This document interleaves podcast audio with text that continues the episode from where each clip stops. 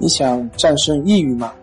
李洪福老师新书《战胜抑郁，教你走出抑郁的方法》，三大疗法，每天一小时，三十天摆脱抑郁，让你全面蜕变。快来读读吧！心情不好，我们聊聊吧。关系五分钟等于放松一整天。大家好，我是心理咨询师杨辉。欢迎关注我们的微信公众账号“重塑心灵心理康复中心”，也可以添加微信 “su 零二一二三四五六七八九”，了解抑郁的解决办法。今天要分享的作品是：抑郁症不可怕，可怕的是我们不知道如何去面对。当我们身处抑郁症的症状之中的时候，很多人都会不断的去网上去寻找各种的资料，去让自己能够对症状有更多的了解，或者希望借此以达到治愈的目的。但是现实的情况是，由于网上的信息片段化，各类书籍也是琳琅满目。由于患者自身对心理学相关内容缺少鉴别能力。往往是看得越多，自己越恐慌，症状表现也就会越严重。这种情况在我接触的患者里面比较普遍。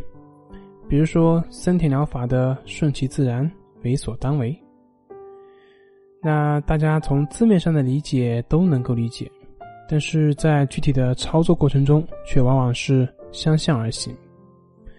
抑郁症患者大多都会在生活的间隙去思考自己为什么会有这种症状，为什么别人会没有？这种症状的原因是什么？是不是跟小时候有关？是不是跟家庭有关？是不是以后会越来越严重？等等等等。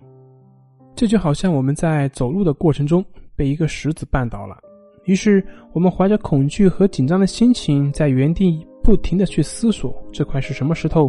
是谁放在这里的？为什么会在这里？我当时都没有看见这块是什么种类的石头，有多重？石头的形成是什么时候的？什么年代的？有多少人被这个石头给绊倒了？等等等等。我想，如果我们生活中碰到这样一个人，会不会觉得很奇怪，甚至会被怀疑是神经病？可是我们在出现各种症状的时候，表现它不正是这样的吗？关于这块石头的问题。哪怕我们想了几百年，也可能会想不明白。但即便是想明白了，这块石头它还是在那里，我们去踢它，它还是会让我们的腿痛。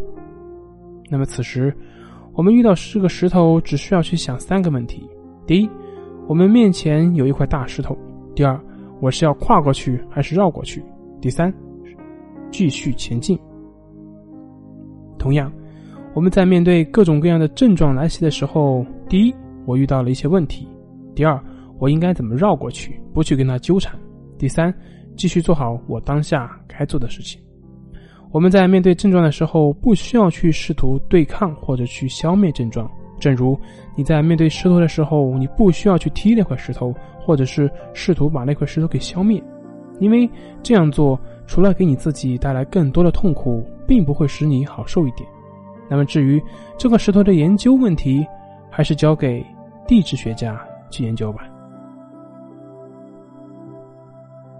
本节目由重塑心灵心理康复中心制作播出。好了，今天就跟您分享到这，那我们下期节目再见。